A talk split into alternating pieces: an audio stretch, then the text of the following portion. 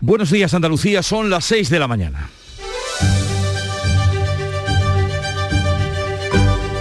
Despierta tu mente, descubre la realidad. En Canal Sur Radio, La mañana de Andalucía con Jesús Vigorra. La sesión de la aprobación de la reforma de la reforma laboral vivida con ansiedad hasta el final este jueves en el Congreso dará todavía mucho que hablar a pesar de haber sido aprobada por un solo voto de diferencia gracias al error de un diputado del PP que reclamó corregirlo y no fue escuchado según los dirigentes de su partido que estaban en el hemiciclo. Y a partir de aquí, ya lo habrán visto en las imágenes, gran celebración de la pírrica victoria por parte de los miembros del gobierno, PSOE y Podemos, y un grandísimo enfado entre las filas conservadoras que recurrirán, anuncian el resultado ante el Tribunal Constitucional y van a exigir la convocatoria inmediata de la mesa del Congreso para aclarar lo que pasó.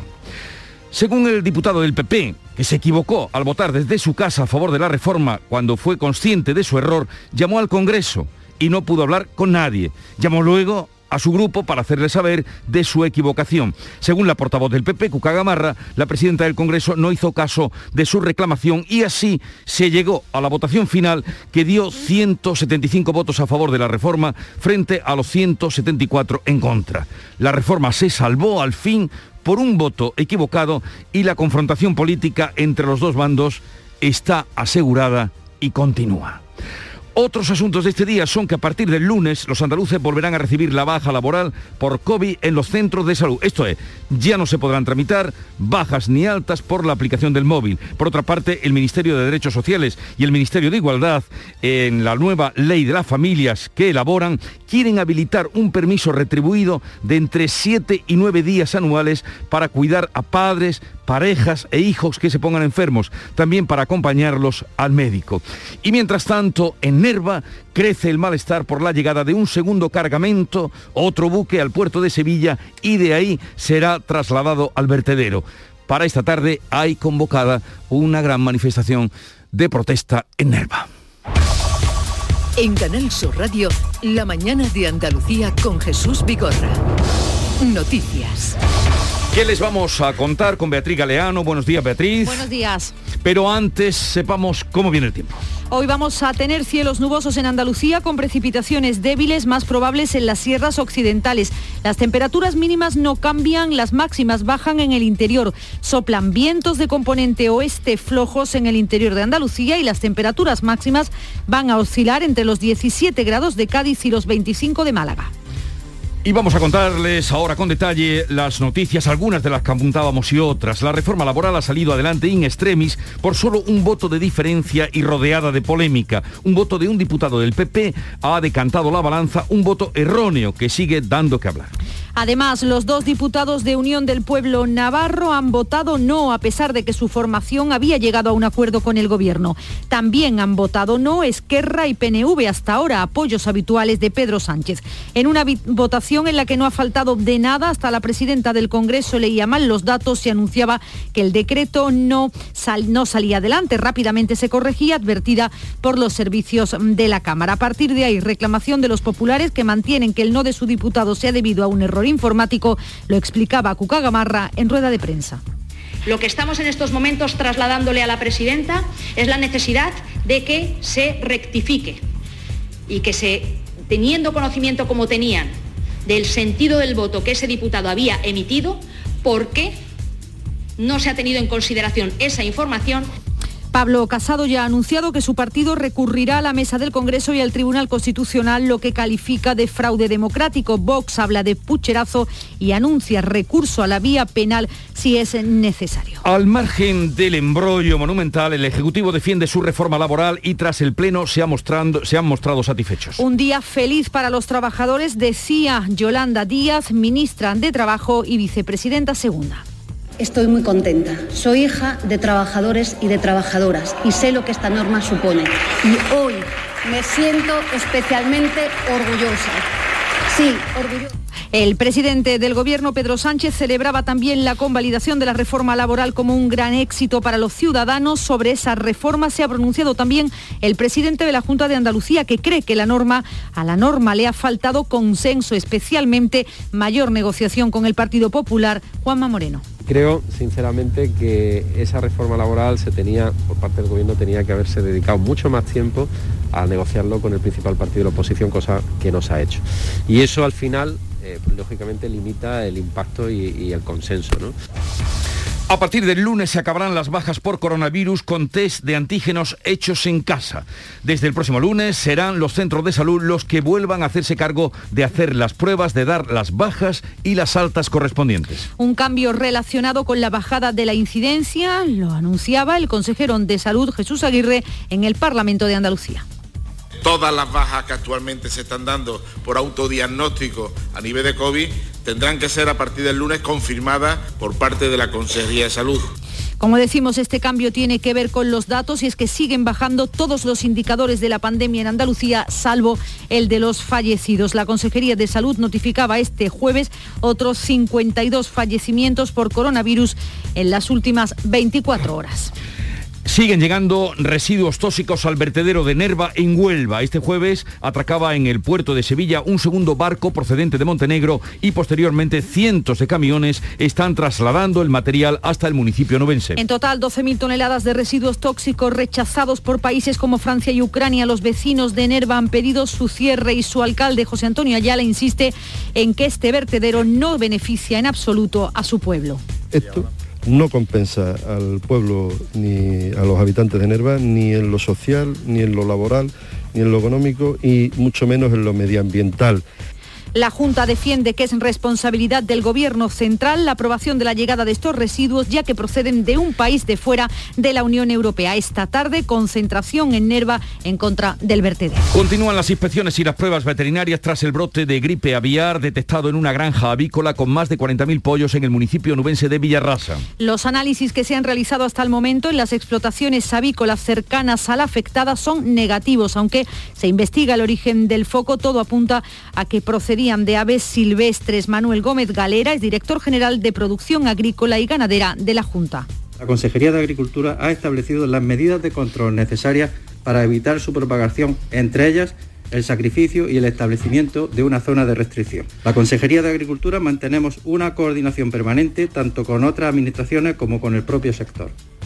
Caja Sur tendrá que devolver los gastos hipotecarios a todos los consumidores. El juzgado de lo mercantil número uno de Córdoba ha dictado sentencia tras el proceso que hace años inició la asociación Adicae. Se calcula que la devolución será de 1.000 euros de media para cada cliente. La sentencia declara nula la cláusula que imponía los gastos hipotecarios al consumidor, gastos de notaría, comisión de apertura, tasación o inscripción en el registro. Adicae calcula que solo en Andalucía hay alrededor de 175.000 clientes afectados porque también cuentan las hipotecas que ya se han terminado de pagar. En deportes, el Betis golea en San Sebastián por 0-4 a la Real Sociedad. Eso es, se convierte así en semifinalista copero junto al Atlético de Bilbao que ha eliminado al Real Madrid con un gol en el último minuto. El sorteo hoy a las 3 de la tarde y el derby Sevilla-Betis de la segunda vuelta de la liga que será, será, ya lo sabemos, el domingo 27 de febrero a las 4 y cuarto de la tarde, el día de Andalucía, se jugará el otro duelo andaluz de la jornada, el Granada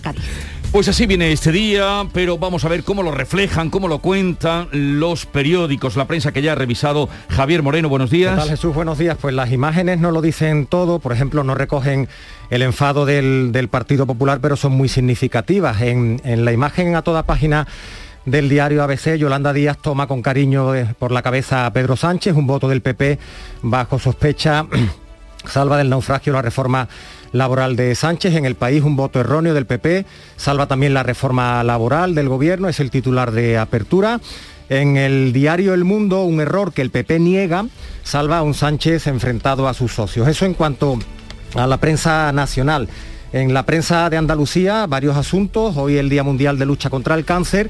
La obesidad causa hasta el 20% de las muertes por esta enfermedad. Y mira también otro dato, el que da el, diario Viva Jaén, porque es la provincia con mayor tasa de nuevos casos de cáncer. Ya que hablamos tanto de la, de la tasa de incidencia del coronavirus, pues también conviene eh, e interesa conocer cómo es la incidencia. Mira, la provincia de Jaén, con 615 casos de nuevos diagnósticos por cada 100.000 habitantes, en 2021 ha registrado la tasa más alta de toda mm, Andalucía. Lo acabáis de contar, en Viva Huelva convocan una marcha de protesta hoy por el cierre del, vertedero. Y la voz de Almería da la voz de alarma sobre lo que está ocurriendo en Sierra Nevada. Gran titular a toda página, 100 vacas sin control causan destrozos en Sierra Nevada. Lo cuenta la voz de Almería, el Parque Natural y los cultivos afectados.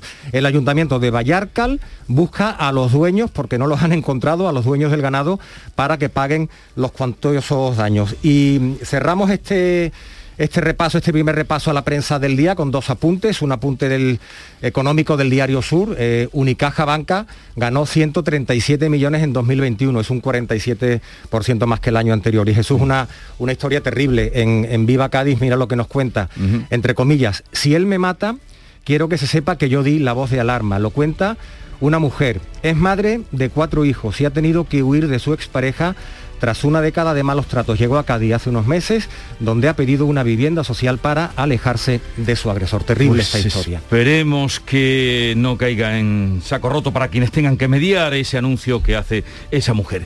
Y la agenda del día para este 4 de febrero, eh, Beatriz Almeida nos la adelanta. Buenos días, Beatriz. Buenos días, pues lo acabamos de oír, es el Día Mundial contra el Cáncer. 50.000 andaluces van a ser diagnosticados este año y la Asociación Española contra el Cáncer va a denunciar hoy que más de un tercio de las comunidades autónomas no protegen a su población del humo del tabaco y más del 90%, es decir, casi todas, no tienen atención psicológica especializada o es insuficiente. Además, gobierno y comunidades se sientan a preparar un plan de choque ante la gravedad de los últimos casos conocidos de explotación sexual de niñas en el sistema de protección a la infancia. Del ámbito laboral, en Sevilla, Facua, UGT y comisiones obreras anuncian las movilizaciones en defensa de la sanidad pública del 19 de febrero y en El Cuervo, en Sevilla, se concentran los agricultores de Asaja, COA, UPA y cooperativas varias para exigir al ministro de Agricultura, Luis Planas, que atienda las reclamaciones del campo andaluz. En el ámbito sanitario, el SAS abre este viernes la vacunación de refuerzo a todos los mayores de 18 años y en el Deportivo comienza el campeonato de Sky Snow Running Sierra Nevada. A mediodía será el acto de recepción en Monachil a las naciones participantes y allí va a estar el presidente de la Junta. La mañana de Andalucía comienza, como ustedes saben, a las 5, a las 5 de la mañana con Charo Padilla. Buenos días, Charo. Buenos días, ¿qué tal? Ah, pero ¿qué haces aquí un viernes? Hombre, he dicho, Charo, no abuses. No abuses. Que, no puedo dejar a mis oyentes sin trigo. a ver, eh, ¿qué te ha eh, sorprendido esta mañana? Pues ¿Qué te ha llamado la atención? Me ha sorprendido mucho la charla con eh, espérate que me... Álvaro, Álvaro, que es conductor de Tusan, eh, de la empresa municipal de transporte de Sevilla, y él me ha contado un poco eh, su experiencia en la pandemia, ¿no? Y, cuando nos, encerraron a todos. Es que él estuvo en un apartamento de 37 metros cuadrados con dos niños, su mujer y él. Imagínate dos meses y pico en 37 metros cuadrados. En fin. No nos lo podemos Que nos quejamos de vicio. ¿Entiendes? Me parece admirable, vamos. Eh, oye, que tengas un buen fin de semana. Igualmente. Y que lo disfrutes. Oye, que, si no te da tiempo a escuchar el programa, porque yo sé que tú estés preparando el tuyo, la app de Canal Sur Radio. Ahí pueden ustedes encontrar también eh, y mm, revivir lo que pasa cada mañana a partir de las 5 con Charo Padilla en el Club de los Primeros. La música de Canal Fiesta Radio que nos llega en las voces de Nil Moliner y Ana Mena, que son eh, bueno, tendría que sonar, pero ahora la encontramos. Me quedo, es el tema que nos remite Canal Fiesta Radio para animar a esta hora la mañana y recordarles que la emisora hermana está ahí siempre dando la buena música y lo más actual.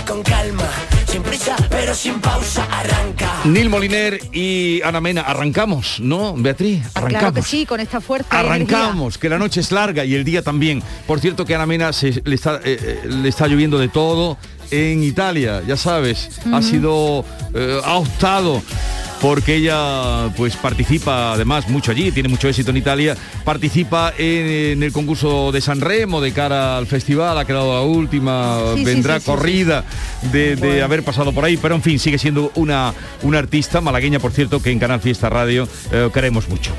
Bien, eh, el día de hoy voy a destacarles algunos invitados. Vamos a saludar y vamos a hablar con Ángela Rodríguez, que es secretaria de Estado de Igualdad, para que nos diga eh, cómo va a ser o hasta dónde puede llegar eso de quedarse en casa cuidando a los hijos cuando, por ejemplo, hayan pasado una mala noche vomitando. O sea, más días de permiso, que serán hasta de siete días remunerados al 100% cuando tengan que atender a miembros de su familia. Hablaremos de ese asunto que eh, se contemplará en la nueva ley de familia. Y también en el Día Mundial de la Lucha contra el Cáncer hablaremos con José Javier García Montero, que es el presidente de la Asociación contra el Cáncer en Andalucía.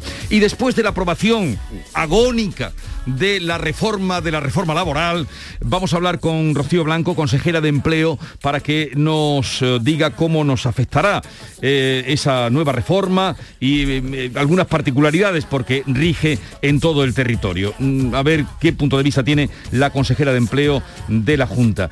Luego Estará por aquí Joaquín Moekel a las diez y media. A las 10 vamos a acercarnos a una realidad que nos llama mucho la atención y es esa unión de dos importantes ciudades extremeñas, territorio tan vinculado a Andalucía que uno pasa de, de- de- una comunidad a otra y parece que está en la misma, eh, que son Don Benito y Villanueva de la Serena, cuando todo es eh, eh, independentismo, una ola de independentismo recorre Europa, dos grandísimas e importantes ciudades, Don Benito y Villanueva de la Serena se quieren unir. Vamos a hablar con sus dos alcaldes y vamos a recordar que localidades en Andalucía son cercanas, pero mm, no se llevan muy bien, que eso siempre suele pasar. En fin, la mañana bien animada, les invitamos a que se queden con nosotros hasta las 12. Sigue ahora la información en Canal Sur Radio.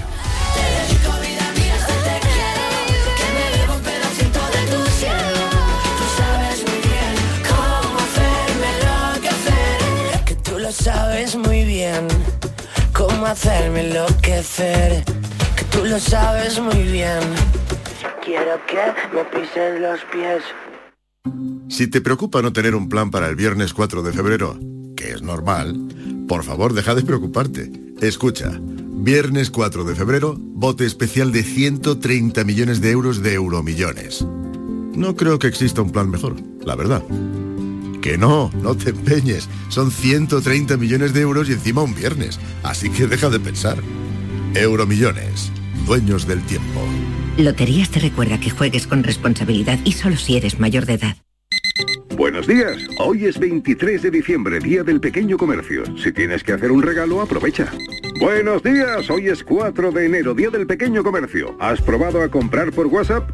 Buenos días, hoy es 9 de febrero, Día del Pequeño Comercio. Acércate a tu tienda y déjate asesorar por auténticos profesionales. Hagamos que todos los días sean el día del pequeño comercio. Haz tu compra hoy mismo en persona o en su tienda online. Junta de Andalucía. La mañana de Andalucía en Canal Sur Radio. Noticias con Beatriz Galeano. La convalidación del decreto de reforma laboral ha salido adelante, pero con una amplia polémica, un solo voto de diferencia, 175 síes frente a 174 noes ha decantado la balanza, pero ese voto procedía precisamente de un diputado del Partido Popular. Los populares reclaman, de hecho, que se compute como negativo porque lo están atribuyendo a un error informático. Olga Moya. Asegu- aseguran que el parlamentario ha intentado subsanarlo acudiendo al Pleno para votar, pero no se le ha permitido entrar en el hemiciclo. Lo explicaba Cuca Gamarra en rueda de prensa. Lo que estamos en estos momentos trasladándole a la presidenta es la necesidad de que se rectifique y que se, teniendo conocimiento como tenían del sentido del voto que ese diputado había emitido, ¿por qué no se ha tenido en consideración esa información? Los populares se reunían después con la presidenta de la Cámara para insistir en lo que la portavoz del Grupo Popular intentaba sin éxito trasladar a Merichel Baté al final del Pleno, una vez proclamado el resultado de la votación. Esta era la escena. Señora Presidenta, con carácter previo a la votación se ha puesto de manifiesto a la mesa un error informático. Sí. Señora Gamarra, ¿en función de qué artículo me está usted pidiendo la palabra? Artículo 72. Señora Gamarra, precisamente porque la mesa es conocedora y ha podido analizar lo que usted me va a plantear y es una cuestión técnica de la mesa, de decisión de la mesa y no de tratamiento de pleno, no le voy a dar la palabra. Muchas gracias. Se levanta la sesión. Pablo Casado ya ha anunciado que su partido recurrirá a la mesa del Congreso y al Tribunal Constitucional lo que califica de fraude democrático para imponer la aprobación del Real Decreto Ley sobre la reforma laboral. Vos habla de pucherazo, anuncia recurso a la vía penal si es necesario. Macarena Olona denuncia que la presidenta del Congreso debía trasladar el asunto a la mesa de la Cámara. Agotaremos todas las instancias, incluida la penal, si se acaba concluyendo que se ha cometido un pucherazo mediante prevaricación por parte de la presidencia de la Cámara. Por otra parte, Unión del Pueblo Navarro reclama sus actas de diputados a los parlamentarios que no han respetado las instrucciones de la dirección y han votado no en contra del voto afirmativo anunciado. Uno de ellos, Sergio Sayas, lo explicaba así. Creo que lo peor que alguien puede hacer en política es tomar una decisión que no puede explicar a sus votantes. Y si yo hoy y mi compañero Carlos hubiésemos votado que sí a esta reforma laboral, no se lo hubiésemos podido explicar. Antes de todo esto, el primer momento de confusión llegaba cuando Merichel Baté proclamaba la derogación del decreto, a pesar de contar un voto positivo más, que es lo que se necesitaba. Rápidamente se corregía, advertida por los servicios de la Cámara. Por lo tanto, queda derogado el Real Decreto Ley. Señorías, los servicios de la Cámara me informan que queda convalidado el Real Decreto Ley.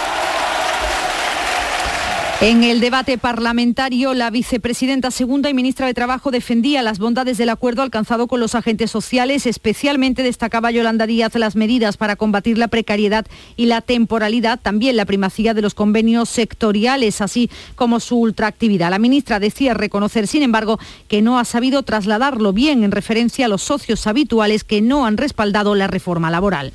He de reconocerlo, no lo he logrado. Sin embargo, hablar con muchas de sus señorías, no he conseguido hablar del contenido de la norma. No he logrado trasladarles lo que conlleva este Real Decreto Ley, porque frente a la ultraactividad, prioridad de convenios o lucha contra la precariedad, yo solo he escuchado proyectos personales, humo, maquillaje, Gabriel Rufián de Esquerra Republicana insistía en que no les pueden pedir que les guste la misma reforma que a la patronal y Ciudadanos. Y la presidenta de Ciudadanos, precisamente Inés Arrimada, celebraba lo que considera un logro de su formación. Un día feliz para los trabajadores, decía al salir del Congreso Yolanda Díaz y el presidente del Gobierno, Pedro Sánchez, celebraba la convalidación de la reforma laboral como un gran éxito para los ciudadanos. Pero lo más importante, más allá de los números, son los 20 millones de trabajadores y trabajadoras que se van a ver beneficiados de esta reforma laboral. Lo más importante es que va a haber muchos jóvenes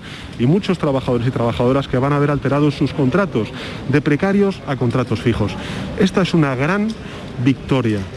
Desde el PSOE, Adriana Lastra asegura que la ruptura del bloque de investidura en la votación no significa nada más. También Esquerra y Bildu afirman que van a seguir dialogando con el Ejecutivo para dar continuidad a esta legislatura. Precisamente sobre la reforma laboral se ha pronunciado también el presidente de la Junta, que cree que a la norma le ha faltado consenso, especialmente diálogo con el Partido Popular, que es el principal partido de la oposición. Juanma Moreno asegura que con el diálogo siempre se hubiera llegado más lejos. Creo, sinceramente, que esa reforma laboral se tenía, por parte del gobierno, tenía que haberse dedicado mucho más tiempo a negociarlo con el principal partido de la oposición, cosa que no se ha hecho. Y eso al final, eh, lógicamente, limita el impacto y, y el consenso. ¿no? Una reforma laboral que había sido pactada con los eh, empresarios y con los sindicatos. Precisamente el vicepresidente de la COE, de la patronal, valoraba la convalidación de la reforma laboral que Lorenzo Amor ha calificado de equilibrada. Valoramos positivo que hoy se haya convalidado este Real Decreto y que desde luego mantiene la flexibilidad que necesitan las empresas, los autónomos para generar empleo y también bueno, mantiene la libertad de empresa.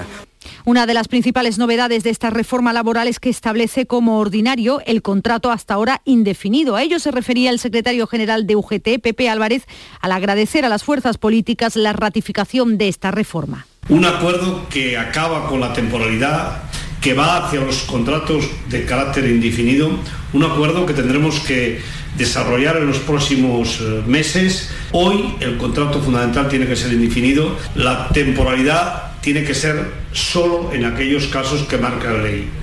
Otro asunto también que tiene que ver con el Gobierno y sus propuestas de nuevas leyes. La ministra de Derechos Sociales y Agenda 2030, Ione Belarra, ha propuesto incluir en la ley de familias un permiso de cuidado de al menos siete días al año, 100% remunerado. Será para atender a los hijos, también a padres o a otros convivientes y establecer un permiso de cuidado de al menos siete días al año por persona que esté 100% remunerado un permiso que te permita quedarte en casa cuidando de tus hijos cuando han pasado una mala noche vomitando o tienen un poco de fiebre, que puedas pedir el día para llevar a tus padres al médico o que puedas estar con tu pareja si ésta está enferma.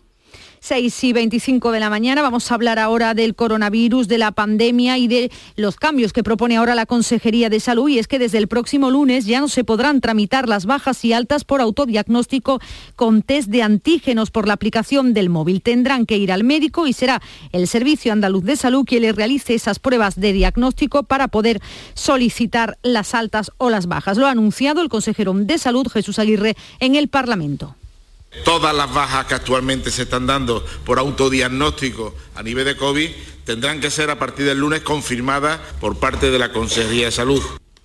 Y es que los datos están bajando, están bajando todos los indicadores de la pandemia, lo que justifica, según el consejero, ese cambio. Bajan los indicadores en Andalucía, excepto el de fallecidos, porque la Consejería de Salud notificaba este jueves 52 muertes por coronavirus en 24 horas. Es el doble que el día anterior. Es la segunda cifra más alta de decesos de esta semana tras el martes, cuando fueron 53. La tasa de incidencia acumulada sí que ha bajado, lo ha hecho 60 puntos y se ha quedado en 800 150 casos por cada 100.000 habitantes. En el conjunto de España se han superado los 94.000 muertos por coronavirus desde el inicio de la pandemia, con los 183 notificados este jueves. Eh, también sobre atención primaria ha hablado el consejero de salud que ha dicho que la media en la demora de la atención está ya en los eh, cuatro días. Lo ha asegurado en comisión parlamentaria y dice que en el 70% de los distritos sanitarios esa atención primaria está ya por debajo de esos cuatro días.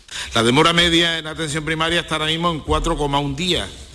Es, la media estadística de la demora de todos los cupos y todos los distritos sanitarios. Hay distritos como el de Campos Baltra Este, estas son cifras de hoy, que está a 0,88 la demora de atención primaria y hay otros distritos como Huelva Costa que está a 7,45.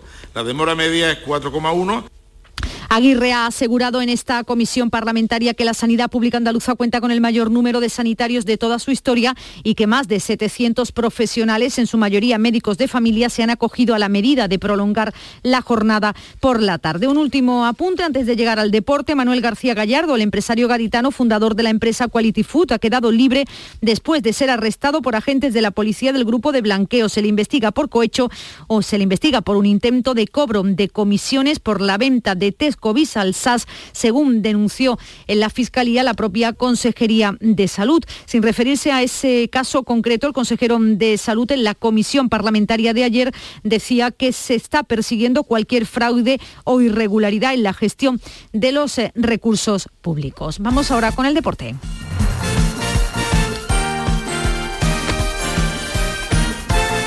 Se clasificó el Betis eh, para la Copa del Rey, nos lo cuenta Kiko Canterla.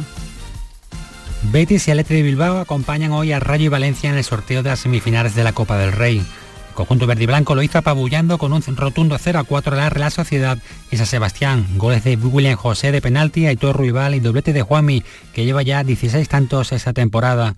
Otro equipo copero y al que le gusta jugar finales en la cartuja, como el Atleti de Bilbao, eliminó al Real Madrid con un gol de Berenguel en minuto 89. El sorteo será hoy a las 3 y 10 de la tarde. La liga ha fijado para el domingo 27 el Sevilla Betis en la segunda vuelta liguera a las 4 y cuarto de la tarde. El otro duelo andaluz, el Granada-Cádiz, será el día de Andalucía a las 9. La directora general de Granada, Patricia Rodríguez, cifra en 10 millones de euros la inversión en los fichajes de Petrovic, Uzuni y Arezo. El director deportivo del Málaga, Manolo Gaspar, cree que el club no puede ir a la velocidad de lo que quiere la opinión pública o la afición y que uno no puede comprarse un Ferrari si no tiene para la gasolina. Hoy a las 9 de la noche en el Estadio de los Juegos del Mediterráneo, el Almería recibe la Ibiza de Paco Gémez con la idea de recuperar plaza de ascenso ante un equipo en racha positiva. Y hoy se disputan también las semifinales del Europeo de Fútbol Sala entre España y Portugal y nada menos que un Rusia-Ucrania en medio de la delicada situación política.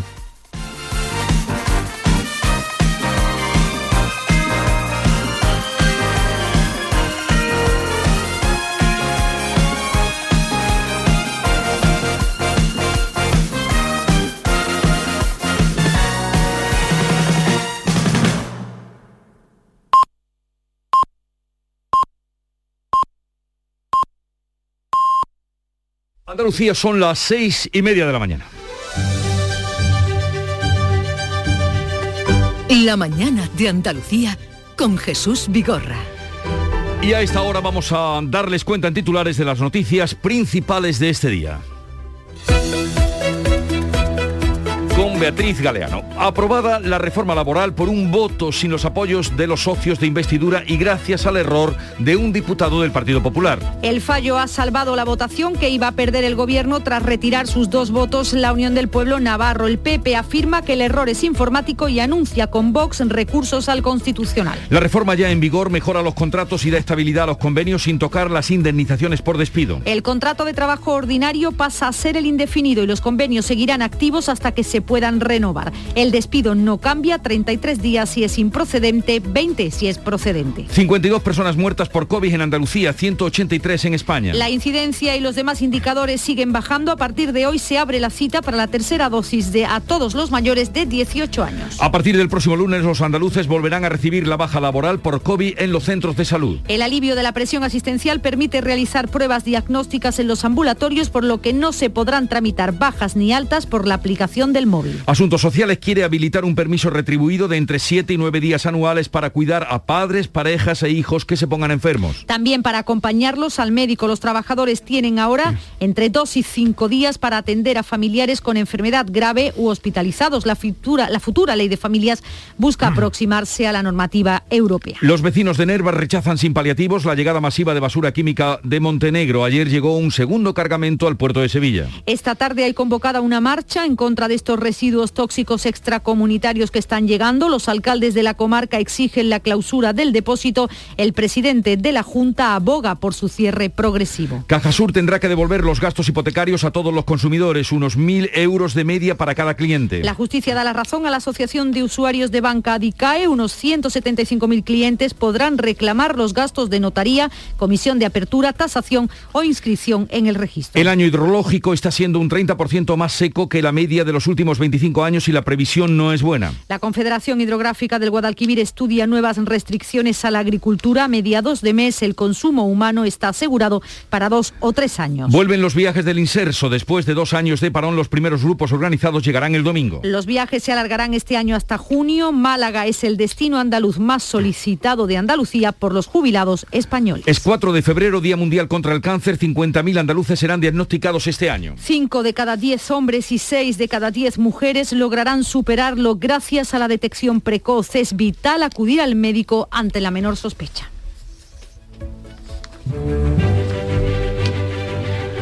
Y hoy en el Santoral recordamos a Santa Catalina de Ricci, fue una monja dominicana de Italia que recibió las marcas de la pasión en su cuerpo el siglo XVI y que fue conocida por su vida milagrosa y mística. La Catalina más popular, o la Santa Catalina más popular, es la que se celebra en eh, noviembre. Eh, pero también existe esta Catalina de Ricci, que fue subida Sí, sí, yo a los conozco altares. a Santa Catalina la Bouré. Tú- a la pobre. Esa es otra. Eh, vamos a recordar, miren ustedes que les estamos contando lo que está pasando en Nerva, que está eh, de armas el pueblo, pues casualidades de la vida. Tal día como hoy, 4 de febrero, 1888, hace 134 años, en la provincia de Huelva, se produjo una de las primeras revueltas populares por la explotación infantil y degradación medioambiental producidas por las minas de Río Tinto. Luego aquello derivó en el año de los tiros y todo lo que vino después, pero tal día como hoy fue la primera revuelta. Y tal día como hoy, 4 de febrero de 1974, secuestro, secuestro de Patricia Hills, hija del magnate de la prensa norteamericana, que eh, después se unió a sus castores y de allí viene lo del síndrome de Estocolmo. Y tal día como hoy, eh, bueno, tal día como hoy no, hoy no lo olvidemos, es el Día Mundial de la Lucha contra el Cáncer. Luego hablaremos de ese asunto, pero la cita además tiene que ver con, con este tema. Y dice así la cita del día. Sigo soñando en un futuro, un futuro con una larga y saludable vida, no vivida en la sombra del cáncer, sino en la luz. Es una cita de Patrick Swayze, que fue actor, bailarín, cantante norteamericano, llegó a su plenitud con eh, películas como Dirty Dancing o Ghost que sufrió el cáncer, que tuvo un cáncer de páncreas y que dejó escrito y dicho, sigo soñando en un futuro, un futuro con una larga y saludable vida, no vivida en la sombra del cáncer, sino en la luz. Y ahora vamos a la segunda entrega de la prensa del día que ya ha revisado Javier Moreno. Te escuchamos, Javier. La reforma laboral, Jesús, pero mira, has hablado de Río Tinto, ¿no? De un, de un aniversario. Tenía una noticia que, cuenta hoy Viva Huelva. Eh, hay una empresa que se llama Rumbo 50 que está impulsando un proyecto pionero de recuperación ambiental en, en Río Tinto. Van a recuperar o van a tratar de que no contaminen más, fíjate la cantidad, 63 millones de toneladas de relave de oro. Es una iniciativa que cuenta hoy eh, Viva Huelva junto a, la marcha, dice, convocada de protesta por, el cierre del vertedero, en este caso no de Río Tinto, sino de, de Nerva. Eso es lo que cuenta hoy el, diario Viva Huelva. Y en, y en diario ABC...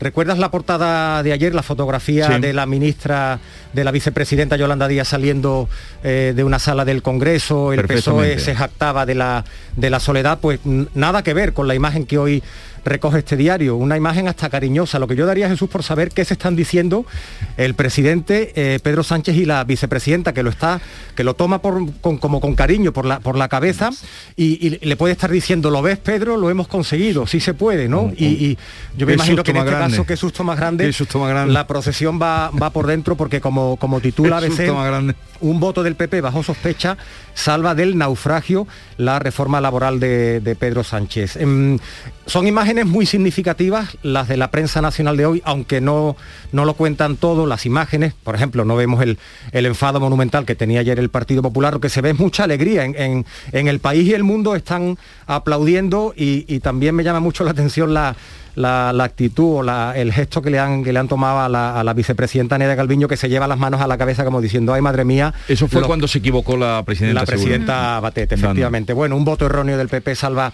la reforma laboral del gobierno y el país adelanta también que el Banco Central Europeo deja abierta la opción de subir los tipos este año. Lagarde alerta de la preocupación unánime por la alta inflación. Vamos ya con la prensa de Andalucía. En la voz de Almería, 100 vacas sin control causan destrozos en en Sierra Nevada, una noticia que veníamos contando también en el día de ayer. Desde octubre, estas reses salvajadas campan por la Ragua y la zona oriental del, municipio de, Vallarcal.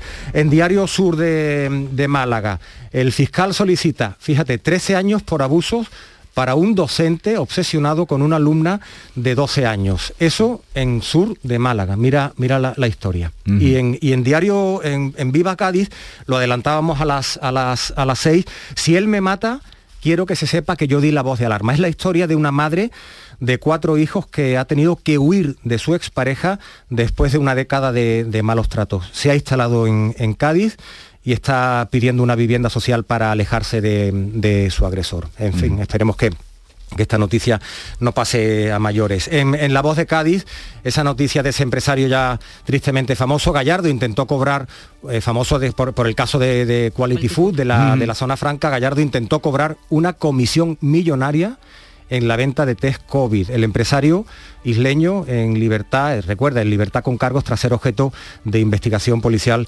durante un año. Y por cierto, en La Voz de Cádiz, el ayuntamiento solo garantiza la limpieza y seguridad durante tres días del carnaval callejero. Y dos últimos apuntes relacionados con, con la lucha contra el cáncer. Dice, Viva Jaén es la provincia con mayor tasa de nuevos casos de cáncer. Y en Diario Córdoba, la obesidad causa, eh, atención, hasta el 20% de las muertes por esta enfermedad.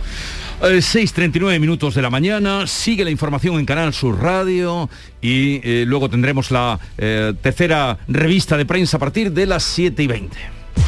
La mañana de Andalucía. Si te preocupa no tener un plan para el viernes 4 de febrero, que es normal, por favor deja de preocuparte. Escucha, viernes 4 de febrero, bote especial de 130 millones de euros de euromillones. No creo que exista un plan mejor, la verdad. Que no, no te empeñes. Son 130 millones de euros y encima un viernes. Así que deja de pensar. Euromillones, dueños del tiempo. Loterías te recuerda que juegues con responsabilidad y solo si eres mayor de edad. Buenos días. Hoy es 23 de diciembre, Día del Pequeño Comercio. Si tienes que hacer un regalo, aprovecha. Buenos días. Hoy es 4 de enero, Día del Pequeño Comercio. ¿Has probado a comprar por WhatsApp? Buenos días, hoy es 9 de febrero, Día del Pequeño Comercio. Acércate a tu tienda y déjate asesorar por auténticos profesionales. Hagamos que todos los días sean el Día del Pequeño Comercio. Haz tu compra hoy mismo en persona o en su tienda online. Junta de Andalucía. La mañana de Andalucía en Canal Sur Radio. Noticias con Beatriz Galeano.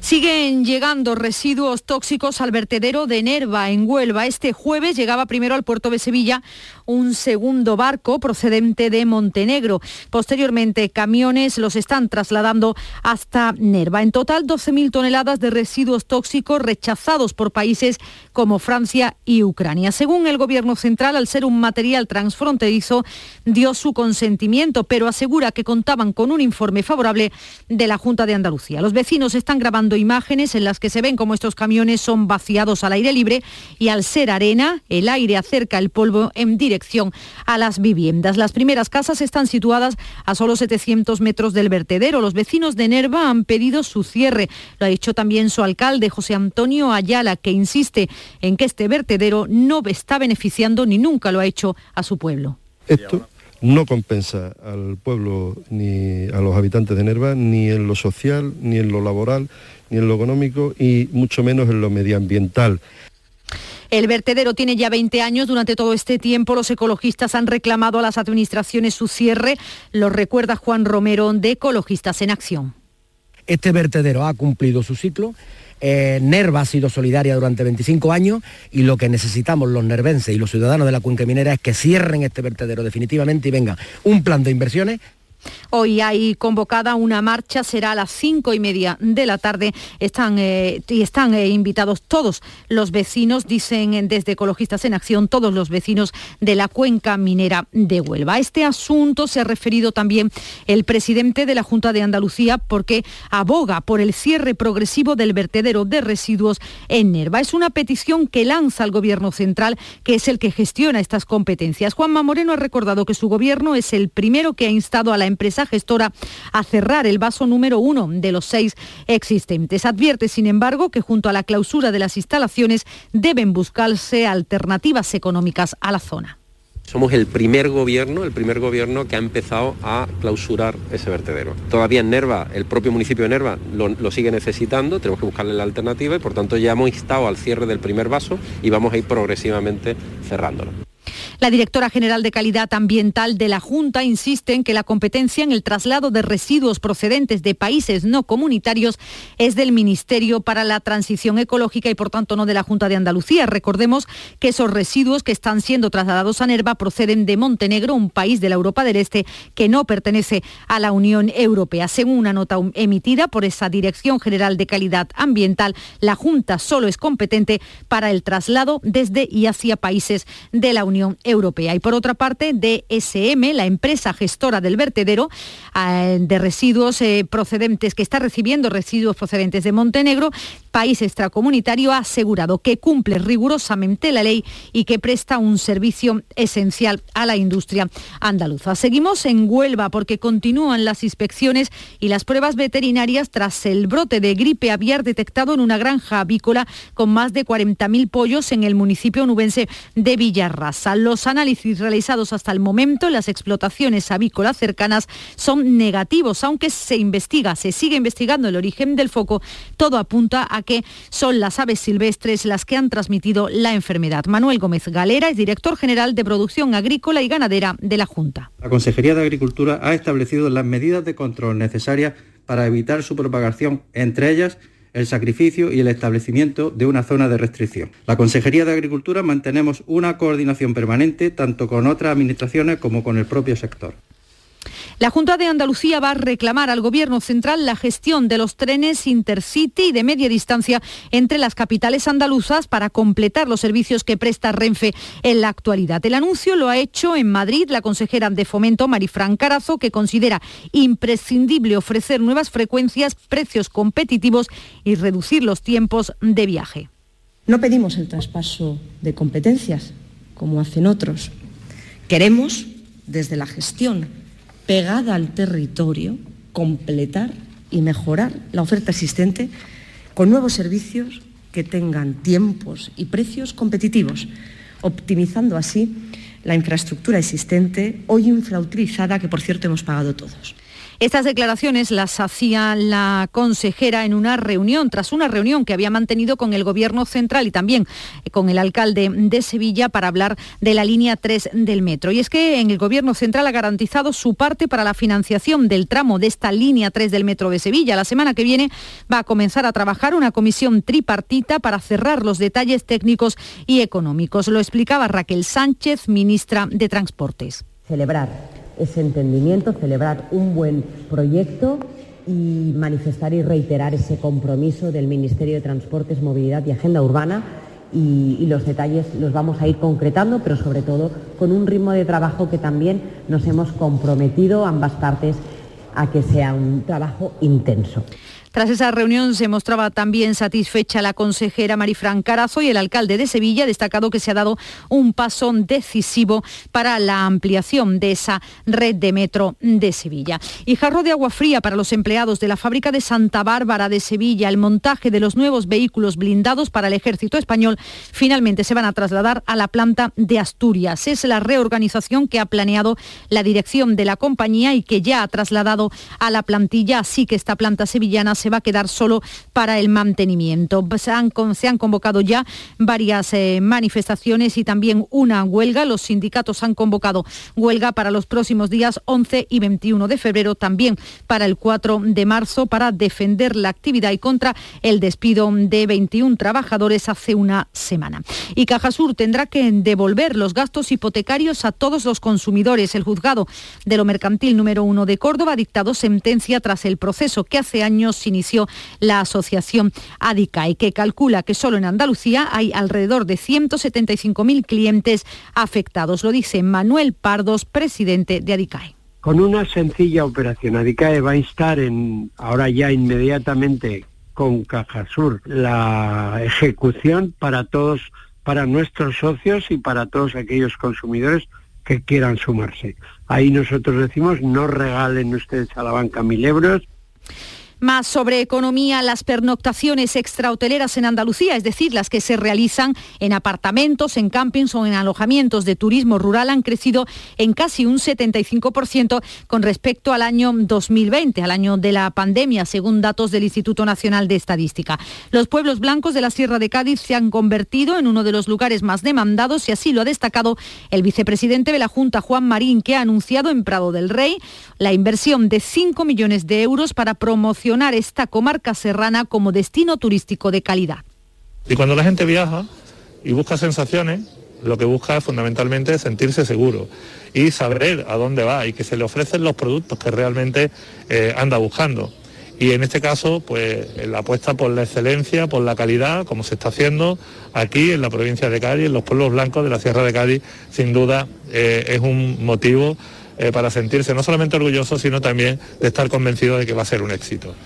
Y también sabemos que los primeros turistas del Inserso ya están llegando a Andalucía después de dos años paralizados estos viajes por el COVID. La Costa del Sol es uno de los destinos preferidos. Málaga recibe, de hecho, el 75% de los jubilados que llegan a nuestra comunidad. Unos 15 eh, hoteles de la provincia están recibiendo ya a estos viajeros. Es la primera vez que viajamos con el Inserso porque con la pandemia pues no pudimos salir antes y ahora pues nos ha tocado esta, digo, pues, a Málaga. a verlo. Buscando días de tranquilidad, de sol y bueno, pues a pasarnos unos días bien, la verdad. Otro asunto menos agradable, las comunidades autónomas están citadas hoy a una reunión informal con el Gobierno para preparar un plan de choque por los casos de explotación sexual de niñas tuteladas. El Ejecutivo reacciona tras conocerse la existencia de una red criminal que prostituía a menores, algunas de ellas tuteladas en la Comunidad de Madrid, una práctica que se está investigando también en Baleares, en Canarias o en la Comunidad Valenciana. La idea es que este encuentro sirva como paso previo a la convocatoria de una conferencia sectorial conjunta con las comunidades autónomas para abordar este problema de la forma más coordinada y efectiva posible. De hecho, los abusos sexuales, eh, tenemos noticias prácticamente a diario. Hoy, por ejemplo, en Sevilla, un joven de 26 años ha aceptado una condena de dos años de cárcel por abusar sexualmente de su hermana de 16 años, unos hechos que se cometieron en casa de su tía, que era la encargada de la custodia. Con esta información llegamos a las 6 y 50, a las 7 menos 10, tiempo para la información más cercana. En la mañana de Andalucía de Canal Sur Radio, las noticias de Sevilla. Con Pilar González. Hola, buenos días. Los agricultores cortan hoy la Nacional Cuarta en el Cuervo para protestar por las ayudas de la PAC. El Gobierno participará en la financiación del metro y el Betis estará en las semifinales de la Copa del Rey. Lo negativo de la jornada, 18 personas han muerto por COVID en nuestra provincia. Hoy tenemos el cielo nuboso con precipitaciones débiles, más probable en la sierra, brumas matinales en el Bajo Guadalquivir y el viento del oeste flojo. La máxima prevista 21 grados en Écija y 20 en Lebrija, Morón y Sevilla. A esta hora 11 grados en la capital. En Canal Sur Radio, las noticias de Sevilla. 18 personas han muerto por COVID en Sevilla en las últimas horas, en las que se han registrado 913 nuevos contagios. En estos momentos hay 450 personas ingresadas en los hospitales sevillanos, ha bajado algo, y 59 están en UCI. Pese a todos estos datos, la incidencia sigue bajando. Está en 600 casos por 100.000 habitantes, una tasa baja que ha querido destacar el consejero Jesús Aguirre.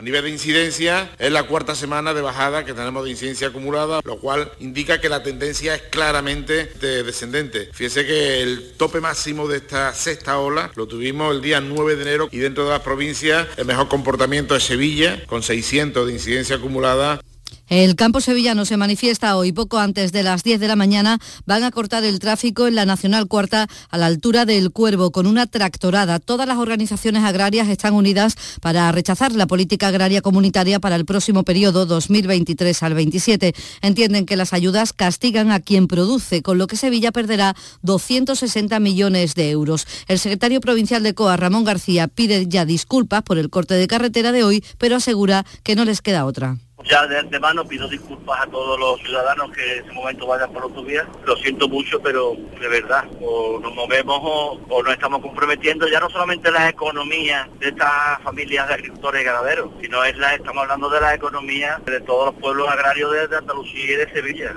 La situación para el campo se complica aún más porque el 15 de febrero se reúne la Comisión de Desembalse de la Confederación Hidrográfica del Guadalquivir y todo indica que habrá más restricciones para el riego, como apunta el presidente de la Confederación, Joaquín Páez. Vamos a reunir con todos los usuarios a, ver cómo planificamos, bueno, y cómo planificamos el recurso existente.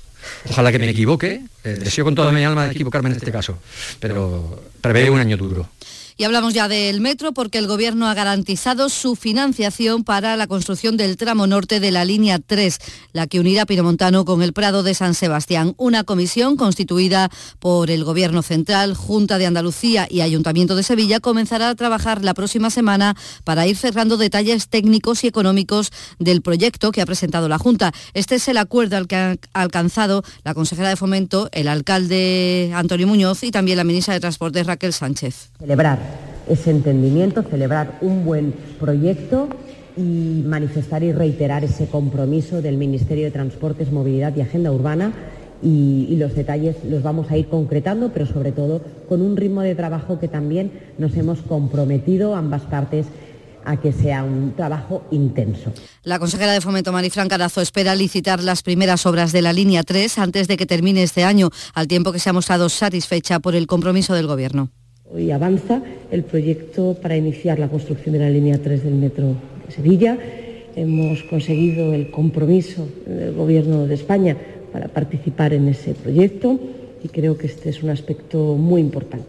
Y el alcalde Antonio Muñoz destaca que se ha dado un paso decisivo para la ampliación de la red y coincide con la consejera en que es el momento de la licitación de las obras. Los sevillanos no entenderían que, como ha ocurrido en alguna otra ocasión, el proyecto se congelara después de una actualización y que no se licitara. Sería un mal ejemplo. Y más asuntos. El Ayuntamiento de Dos Hermanas celebra esta tarde el pleno de investidura del nuevo alcalde Francisco Rodríguez. Sustituye a Francisco Toscano, que le da el relevo después de 38 años gobernando allí con mayoría absoluta. Él es ahora delegado de Hacienda y Obras, lleva 20 años en el Ayuntamiento y tiene también el apoyo, por ejemplo, del presidente de los comerciantes, Tomás Rodríguez yo creo que no entra al 100%, entra al mil por mil, con una cara de energía increíble. Francisco Rodríguez lleva ya también casi 20 años como concejal aquí en Dos Hermanas, siempre trabajando codo con codo con Toscano. Yo creo que él lo hacer mínimamente igual que Toscano y a. El pleno es a las 5 de la tarde y el detenido por la agresión a los cuatro profesionales del Hospital Universitario de Valme ha quedado internado en el Hospital Psiquiátrico Penitenciario tras decretar el juez prisión provisional para este hombre de 32 años, paciente de salud mental que estaba en urgencias con dos navajas con la que hirió a tres vigilantes de seguridad y a un celador. El Hospital de Valme va a reforzar las medidas de seguridad, va a poner, por ejemplo, un arco de entrada con escáner detector de metales. Los sindicatos piden a la dirección, le han escrito, reclamando información oficial de lo sucedido y las medidas que va a adoptar. Lo ha contado Francisco Camino, delegado del Sindicato Médico de Andalucía en este centro. No nos han comunicado absolutamente nada de lo que ha sucedido. Lo que conocemos lo conocemos por los compañeros y por la prensa. Y es una cuestión que queremos arreglar con la dirección, lógicamente. Más de 11.000 sevillanos han sido diagnosticados de cáncer en el último año. El 55% de los casos se curan, aunque este porcentaje llega a más del 80% con el cáncer de mama o próstata, donde además Sevilla tiene más casos que el resto de provincias andaluzas. El cáncer es una enfermedad que arrasa con muchas cosas, pero que obliga al paciente a tomar las riendas, a seguir adelante. En este Día del Cáncer que se celebra hoy, esta joven sevillana, Laura, superviviente de cáncer de ovario, quiere acompañar a todos de esta manera. Como paciente oncológico me gustaría dar ánimo a todas aquellas personas que están pasando por este proceso tan duro y lleno de tanta incertidumbre. Que no olviden que en esta lucha estamos todos. Que esta enfermedad afecta a muchas más personas de las que pensamos. Lo que ocurre es que no tiene tanta visibilidad como otras. Pero para eso está este día. Eh, no olviden alimentación saludable, ejercicio físico, todo eso es fundamental. Este mediodía se inaugura en Sevilla Capital la exposición 50 aniversario, 50 años cambiando la historia del cáncer que organiza la Asociación Española contra el Cáncer en la Avenida de la Constitución. 6 de la mañana y 56 minutos. Ha sido un buen día, así que pides una pizza, metes la caja en el contenedor azul y su cartón se transforma en algo nuevo, como una caja de galletas de alguien que ha tenido un buen día, y recicla la caja y su cartón se transforma en algo nuevo, como una caja de galletas. Cuando reciclas, formas parte de un mundo que no deja de girar. Recicla más, mejor, siempre. Mancomunidad del Guadalquivir y Ecoembes. Hay muchos psicólogos, pero muy pocos valorados entre los tres mejores de España en los Doctoralia AdWords y Francisco Hidalgo del Centro Avanza es uno de ellos. Nuevo centro especializado en psicología para niños y adolescentes en Sevilla Este, con tu primera visita gratuita. Déficit de atención, hiperactividad, dificultades académicas. Más información en avanza.com con doble N. Llámanos al 651 63 63 63. Las noticias de Sevilla. Canal Sur Radio. Siguen llegando residuos tóxicos al vertedero de Nerva. Este jueves atracaba aquí en el puerto de Sevilla un segundo barco procedente de Montenegro y numerosos camiones están trasladando ese material hasta el municipio nubense. En total, 12.000 toneladas de residuos que rechazaron países como Francia y Ucrania. Según el Gobierno central, al ser un material transfronterizo, dio su consentimiento, pero asegura que contaban con un informe favorable de la Junta de Andalucía. El subdelegado del Gobierno en Sevilla, Carlos Toscano, ha querido lanzar un mensaje tranquilizador. En la parte que a nosotros nos compete mediante la Guardia Civil, que es el, transporte terrestre, estamos velando porque se haga con la máxima seguridad posible, escalonadamente, sin agrupamiento de este tipo de camiones, de la mejor forma posible.